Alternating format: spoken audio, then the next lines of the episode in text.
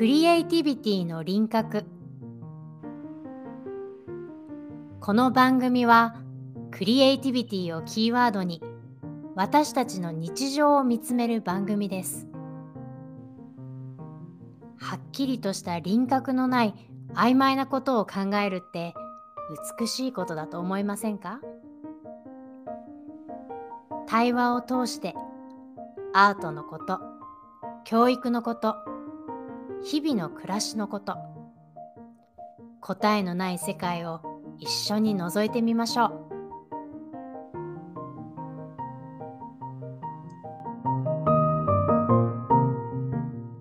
皆さんこんにちは。こんにちは。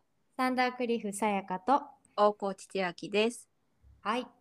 はい、えー今日第28話なんですけれども。はい。えーえっと今日はですねあの、番組のメールの方に、はい。えー、翔子さんという方から、うんえーね、またメッセージをいただきました。ありがとうございます。ありがたいことです。皆様もどんどん送ってください。送ってください。でね、あちょっとじゃあまずは皆さんに送っていただいたあのメッセージをご紹介しようかと思います。はい。はい。えーサンダークリフさやか様、大河内千秋様、こんにちは。えー先日の子供扱いしないというお話、とっても同感です。私はデザイナーをしていまして、子供向けの商品やパッケージを作ることが多々あります。子供を持つまでは子供向け商品だからという理由で、いつもデザインするものを少しダサくしていたような気がします。ダサいと言ったら語弊があるかもしれないのですが実際にターゲットとなる年齢の子供を持つようになって意外とそんなにダサいものは持たないということを知りました。またダサいって言っている笑い。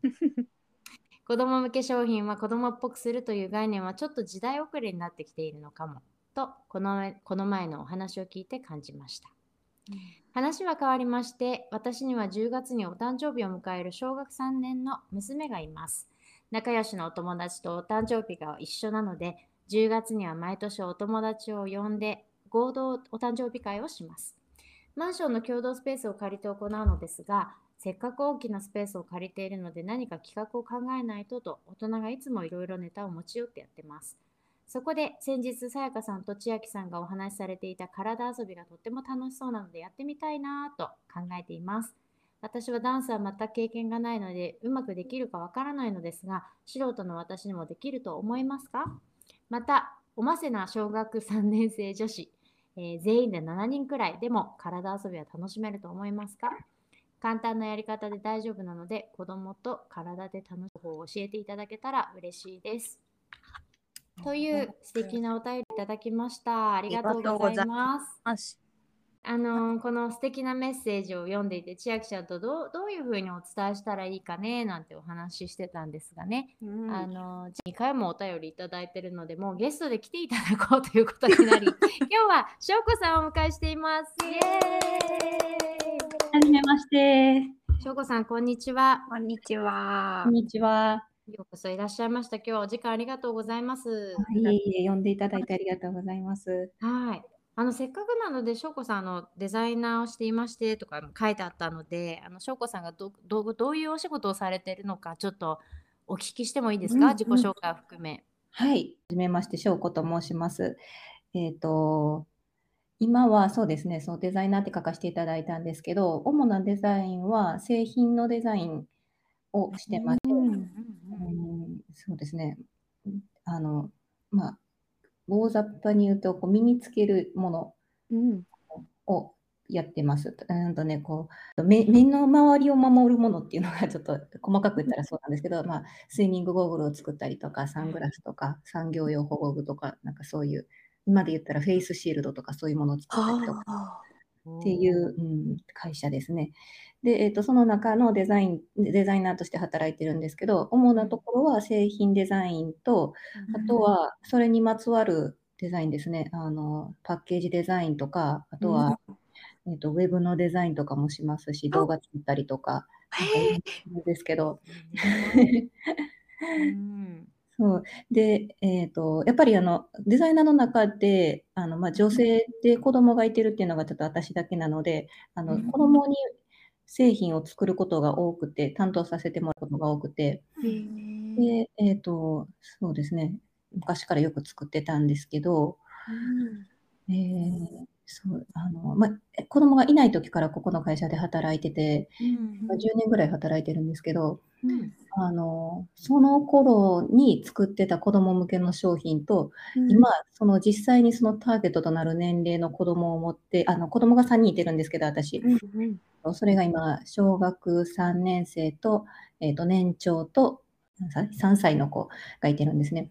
で、その年齢のちょうどターゲットとなる子を持つようになってから、あの、あれ、自分の子はこの商品買わないなっていうふうに思って、一生懸命作ってたのに、なんか、あれ買ってほしいのってうちの子ぐらいよねって思って自分の子たちがなんか好きって言ってるものとかを見てみるとなんか全然合わないっていうことなんかあれ違和感に気づいてきて、うん、それはそうですね。だからこの本当に23年で気づいてきたことっていう感じなんですけど。うん。ありがとうございます。うん。この私の今やってる仕事的には、その、買う製品なので、買う人は大人なんですよ。うん。なるほど、ね。そうだその大人が、その、えっ、ー、と、子供っぽいを求めてきてるのかもしれない。なるほど。うん。うん。うん、でなん。かこなん。でそうなるのかなって考えると、やっぱ子供っぽいのだったら、まあ、安心するのかな？なんかみんなと一緒っていう安心感？うん、変なことをしてないっていう安心感とかになって、それを買い買ってきてるから、今この子供っぽいっていうの、イコールちょっと、ちょっとダサいみたいなになってるのかなっていうふうに思ってるんです。うん、ダサいっていうのは子供ちょっとダサいっていうのはどっから来てんのかな？うんもう昔から続く続いてるからそのまま続けようってことなのかな？子供っぽさ。なんかパッて思いつくのは色使いとかがやっぱり違うなっていう印象はありますね。子供のだとなんかちょっとガチャガチャしてるの多くないですか、うん、オンパレードみたいなイメージあるよね。うん。うん、前のそう、えっと、子供扱いしないっていうお話のを聞かせて、このメールさ聞かせてもらって、このメール送らせてもらったんですけど、その時もやっぱり原色使いとかが多いっていう話されてたと思うんですけど、うちの子は黒とか大好きで、黒柄とか、なんかそうなんですよ。ただ、なんか、えっ、ー、とね、あのどれがいいか選んでって言ったら、子供もその子供っぽいっていうのを、うん、あのなんか子供っぽいのを選んだ方がいいんでしょって思ってるように思ってるような気がして。えー、確かに確かにわかる。うん、あの子供っぽくしてるのがいいのでしょって思ってる。うん、わかるな。だからなんか全部がなんかこういつちょっと薄い偽りでなんかカバーされてるあのなんかなんか環境なような気がしてきて。うん難しい。あとなうちの子とかもそのなんていうの？お店の人とかさ、うん、まあ、学校の先生でもいいし、うん、なんかすごく言うのは子供扱いしてくんだよっていうの。だって子供じゃんって思うんだけど、うん、でもなんか口調とかはさうん、なんか子供扱いしてて嫌なんだよってしょっちゅう言うんだよね。うんうんうん。うん。しよね、うん。うん。そういうのもそうだよね。なんかやっぱり大人の勝手なイメージがあって、うん、子供にはこうやって話しかけるもんだとか、うん、あのまあ、確かに私も幼稚園のクラスとかやるときに自分このままのテンションじゃないのねもちろん、うん 5, 5, 倍ぐらいはテンション上げていかないと子供は聞いてくれないからさもちろん上げていきますが、うん、でもなんかそこで子供っぽい喋り方みんなみたいな感じは、うん、いわゆるよくテレビで見る感じは、とっても避けるようにしてるかもしれないなそういう発言聞いて。結構その自分の好きな色がないんだよみたいなこともうちの子は言うかなその子供のものを並べられてる時に。おしゃれな色がないとか。へえ。言うしあこの間も自由研究で使ったあの絵の具？うん。あの自分でこうえ映画を作ったのねあの子。うん。でその時にその映画のセットも自分で作りたいって言ってうん。紙の紙粘土でこう謎の惑星を作って、うん。えーすごい綺麗な色の緑がいいんだって言ってね。うん。最初私は文房具売り場に連れてっちゃったわけ。うん。こういうこういう子供が使う色じゃ嫌なんだよって言って。だって君子供じゃんって思ったんだけど。違うんだよって言って、あじゃあどこに行ったらいいかねって言って。結局そのあのね DIY 売り場みたいなところに行ってその大人の人たちが自分にが好きでこう家具を塗り直すみたいな、うん。あの絵の具を買いにに行ったの。したら、うんこんな絶妙な色がいいよねって言って、うんすごいおしゃれな緑買ってた。なんかそのさっき翔子さんが違和感に気づいてから変えていくようにしたって言ってたじゃないですか。はい。なんかそれって具体的に何をこう調整されていったんですか？えっとね、まあ、まずはさっきからもお話ししてた色とかですね。色。うん色がなんかもう鉄板のように女の子はピンク、男の子は青みたいな、うんあの青かブルー、あのうん。水色みたいな、うんなんかそれがもう鉄板になってたのが、うん。実際結構女の子水色好きだったりとか、うんうんうん。あのまあ、ラベンダーとかも流行ってるんですけど、うん。はね、なんか、あのいやドピンク、普通のピンクです、ザ・ピンクって、あの、じゃない子が結構増えてきてるなって、自分の娘とか、娘の友達、周りの友達とか見てると、うん。うん、思えてきて、そういう色をちょっと提案に入れていくようにしたりとか。で、その時もそういうちょっと、あの、自分の子供の周りではこういう色が流行っているので、こういう色を入れていますというふうに、ちょっと説明を付け加えたりとかして、うん。ちょっと気づいてもらえるように、あの、うん。仕向けていったりとかはしますね。うん。あのランドセルをねうん。買いに行った時に私は衝撃でしたね、子供のランドセルの色の豊富さに、うんうん。もちろんメーカーさんにもよるんでしょうけど、うん。あのすんごい絶妙なカラーを売っているところとかありますよね。そうですね。うん、うん。驚いた。くすみピンクとかね。くすみそうそうくすみカラーですよね。そうグル、くすみグリーンとか。そうそうそう。ねえ、そんなのなかったですよね、前ね。そうですね。うん。うん、そうなんですよ。そうそう、ランドセルの色見てたりとかしてもね、思いますね、確かに。うんまあ、ちょっとランドセルってなってくると、親のエゴとかも入ってくるので、難しいんですけど、あの親がこっちにしなさいって言って、なんかうん。キャメル、キャメル 色になったりとか、うんうんいうんキャメル、キャメル。うん。ね、よく聞くんですけど、うん。ね、なんかさ私のだから作ってるものとかも、あの子供が喜ぶ色と、うん。親が、だから親もそういう色がだけじゃないっていうことをちょちょっとずつ分かってもらわないとダメうんだなって思うんです。うん。でそれ商品にする時っていうのはうんうん。なんか私、まあ、例えばネットショッピングとかでも、うん。そのいろんな色のチョイスがあるとすごいあの上がるんですけどうん。でもなんか作る側としてはうん。やっぱりそんな何種類も作るのって大変ですよね。そうですね、まあ、結局数が増えるっていうところになってるんですけど、今のところは。なるほど。うん、やっぱりちょっと多様性っていうのが出てきてるのかなと思うんですけど、なるほどね。ピンク、ブルーだけではないなくなってきてるんで、うん。うん。うんそういうこ細かいとこまでバリエーションを置いとかないと、うん。なんかうちの製品を買ってもらえないっていうところにつながってきちゃうので、へえ大変だ。でもそれだけニーズが出てきてるんだ。そうですね。ねあそっかそっか。うんへ意外な色が売れたりとかっていうのもよくありますし、あ、そう。え、例えばどういうことですか？何の商品で何色とかってありますか、えーとね、そうですね。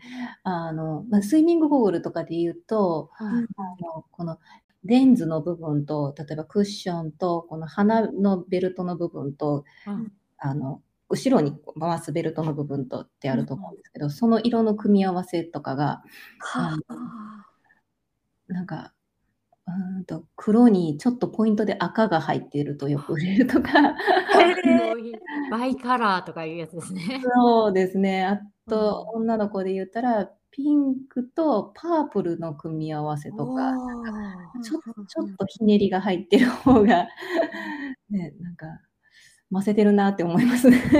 ちゃんと売れるんですね、そういうのは。そうですね。やっぱりだんへー今の、今の人気のカラーみたいなのが見えてきますね。はあ、面白いな。うんうんうんうんなんかお話伺ってて本当に子供用の商品ってそのユーザーは子供だけど実際にお金落とすのは大人っていうそこが違いがあるのがすごい面白いですよね大変なとこでもあるかもしれないから、どっちにも納得がいくものみたいなのってすごいことですね。すごいことだね。うん直球じゃダメだもんね。うん、2段階気に入ってもらえないといけないんだもん。そうですね。子供も、まあ、どっちが先かわかんないんですけど、子供も気に入って、親も気に入って買ってる。うん。うん。まあ、そうか、まあ、親だけが買いに来て、うん。子供にこれ使使ってねって言って渡すっていう場合もあると思うし、ううん。んどっちもが気にいいねって言わないとなかなか、うん、それってどう、そうですね。同じ、まあ大体、でも最近なんかあの安いものとかでもすごいおしゃれになってきてるじゃないですか。うんうんうんなんかナチュラルなカラーとかが入ってきたりとかして、だから少しずつそういう、こう、傾向には来てるのかなとは思うんですけど、ううんんがもう鉄板ってなってくると。子供と一緒に買い物してても、うんうんもう予想ができなくなってきちゃって最近。もうん、なんか私、前は私が選んでたんだけど、もうね、自分一人では買い物行かなくなりましたね、子供のもの買うときは。本当にわかんないから。うんうん、あの流行りも変わるし、うん。お友達が何持ってるかにもよって変わるし、うん。なんか昔のイメージではもうダメなんだなって最近思うから、その、うんやっぱね、この子はこれが好きって決めつけないっていうのを大事にしたいなって、私は消費者としては思いますね、最近ね。うんできるだけ選ばしてあげたいなって思うから、うんなんか作ってる方がそうやって子供のね、思考をイメージしながら作ってくれてると思うと、やっぱワクワクしますね。うんうん。私やっぱりその年齢の子を持ってないとわからないもんだなってここに来てすごくうん。実感してるっていうところですね。へいやそうだね。そうだよねよよりこうリアルなニーズがわかりますもんね。そうですね。ううん。んなんか普段そのデザインをお仕事に翔子さんされているじゃないですか。はい。そこからこうアート教育に興味を持たれたのってなぜデザイン教育ではなくてアート教育だったんですか？そうですね。うーんと、デザインって、そのちょっと、もう少し年齢が上になってからなのかなって思ってて、なるほど。うんうんうんでまあもう少し、まあ、ちっちゃい子でもできるとは思うんですけど、今、アートとして私やりたいなと思ってるのは、もう小学校の低学年とか、うん、幼稚園、小保育園に通ってる子たちぐらいかなと思ってて、なるほど。そこでたくさん自分のこう広がりをたくさん作ってほしい。せんあのうん。うん。枝を表現できる枝とか、こうこんなやり方もあんなやり方もあって、自分のことを表現するのにこんな方法もあるっていう、いろんな、あの、あここの中で言った表表出うん。いっぱい学んでからデザインっていうのは、そこからの、うん。その自分の中にしかないうん。なんか図書館みたいなところから これとこれとこれを持ってきてうん。取り上げてでそれはなぜかっていうなぜこうしたかっていう説明までができることがデザインなのかなと思ってるので。な、るほど。ちょっと自分なりの今の解釈なんですけど、うん。うん。いや。そう私もデザインもアートもどっちも大事だなって思うけどそれの理由をずっともうここ数ヶ月間 行ったり来たりをしてたので、ぜひなんかそのデザインっていうのを仕事でされている翔子さんがどういうふうに感じているのかがすごい気になっていてうん。してすごく、うん、納得もしましたし面白い。うん。うん。でもそうそう。でもあの私そうデザインの仕事をしてるってですけどあの、うん。この前から話されてるそのアートとデザインの違いとか私もちょっと考えてたんですけど、うん。デザインをしてるからといってアートの仕事アートのことってすごいたくさんその中の工程としてしてて、あの一回まずアートとして自分で考えてみてでそれがそのえっ、とまあ私で言ったらそのクライクライアントというかな、うんこうしてほしいって言われてる要望に沿わせていくうんみたいな、そこの工程がいもう一つ入るだけで、一番最初はでもアートをしてるなっていうふうに私もなる。ほど。うんなので、そのアートとデザインはすごいあの、えっと、重なってる部分がたくさんあるっておっしゃってたのはその通りだなと思います。うんダンス作っててもそうなんですよね。あうんのダンスというとやっぱりアートの方にグッと寄るかなって思われると思うんだけど、うんでも振り私の専門私が専門にね勉強したその振り付けなんてなってくるととてもデザイン的な要素っていうのもあって例えば私の作り方なんかはそのダンサーと一緒に即興をたくさんしていきながらいろんな可能性をこう並べてみる。うんでもその後ではこうそれを構成していくって作業にやっぱり入っていくのでどういう順番でこれが起こってったら面白いのかなとか、うんこういうふうにやると次はこうなった時お客さんがうって思うんじゃないかなとか、まあ、そこは完全にデザインの思考だと思うんだよね。うん。うん、だからアートの作品と言われる中でもアートとデザインっていうのはしょっちゅうしょっちゅう行き来しないとそれは出来上がらないことだよなってやっぱり改めてね思うし。うんギャップの違う翔子さんも同じ作業されてるんだなと思って。うんうんね根底にはアートがあるのかなと思いますね。うんなるほど。ううんんなんかそしてきっとその根底にアートっていうことを持たれてる上でデザインされてる翔子さんのプロダクトは美しいんだろうなって今あの拝見したことはないですけど想像しました。なんかどうしてもこのビジネスのマインドだけで作られる方がいるのも現状にはあるような気もしていて。うんうんうんうん。なかなか難しいんですけどね、その会社という中で作るので、私が個人的に好きなものを作るってなると、それはあのアートの部分とかがたくさん出せて出せると思うんですけど、うんうん作るっていうなると、まあ、またそれが売れるのかとか、あのうん。なんか違う要素が入ってくるので、技術うんどうなのかとか、あの危なくないのかとか。うん。ですね、子どもの商品の場合は特に安全性をすごい重視するので、うーん。いやーやりがいのあるお仕事ですね。はい。すごい。すごいな。ううん。んそうですね、尖ってたりとかしたら絶対ダメだし、うん。そうだよね。うん、鋭角な部分を作ってはいけないとか、そう、それで、なその角、角 R の具合とかすごい気にしますね。口に入れるかもしれないしとかね。そうです、そうです。はい口に入れない大きさにしないといけないとうか。んいやーこれは奥が深いですね。奥が深い。うん。しクリエイティブだしね。うん。うんいや、翔子さんありがとうございました。素敵なお話で。ねありがとうございます。ううんん。なんかあの翔子さんの商品とか見れるページとかってあるんですか？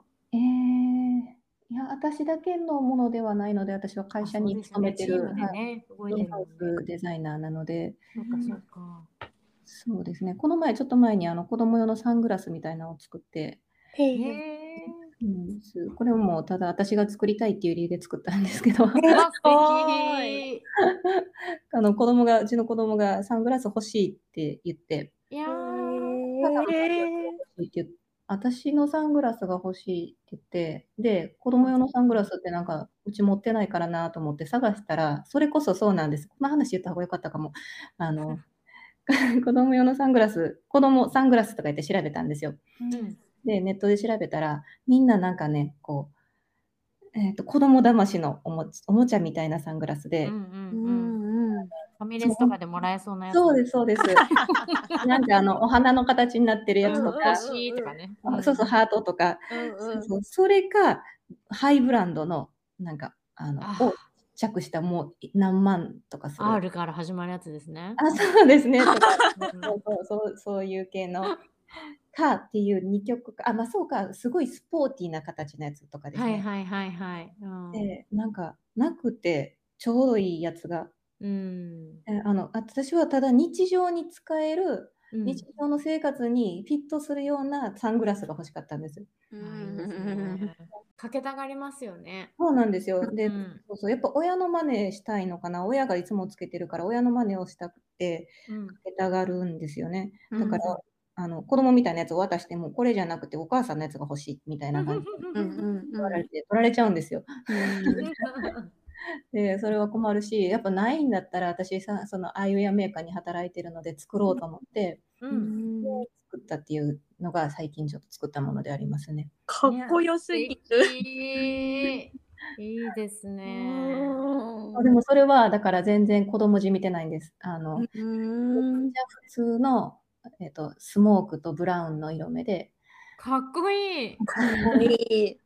でもちょっと配慮してて、あの子供の目ってこう親から見てない、あ見て、子供の目がよく見えないと、ちょっとなんこうどこ今見てんのかとか、ちょっと見えなくったらかったら不安じゃないですか。うんうんうん。確かに。レンズのレンズの色をちょっと薄めにしてて、あのすごい。表情も確認できる。そう表情が見えるようにとか、あとはなくさないようにちょっと後ろにストラップをつけたりとかっていうちょっと工夫をしてたりしてますそ。れはもうお母さん目線だわ。う うんだそこがやっぱりデザインの力だよね。本当。うんちょっとまた引き続き良きタイミングで今後もそのデザイナーさんからの視点でのというところで参加してほしいです 収録に。ぜひお願いします。ありがとうございます。もうちょっと勉強しておきます、私も。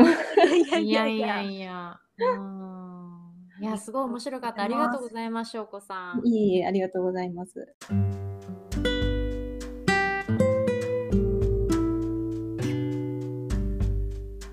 ええちょっと来週はじゃあ、あのーそのね、私たちにご連絡いただいた体遊びのことっていうのをまた一緒にお話できたらと思いますので、どうぞよろしくお願いします。よろしくお願いします。はい。では、このエピソードは一回ここで終わりたいと思います。はい。はい。皆さんありがとうございましたあ。りがとうございました。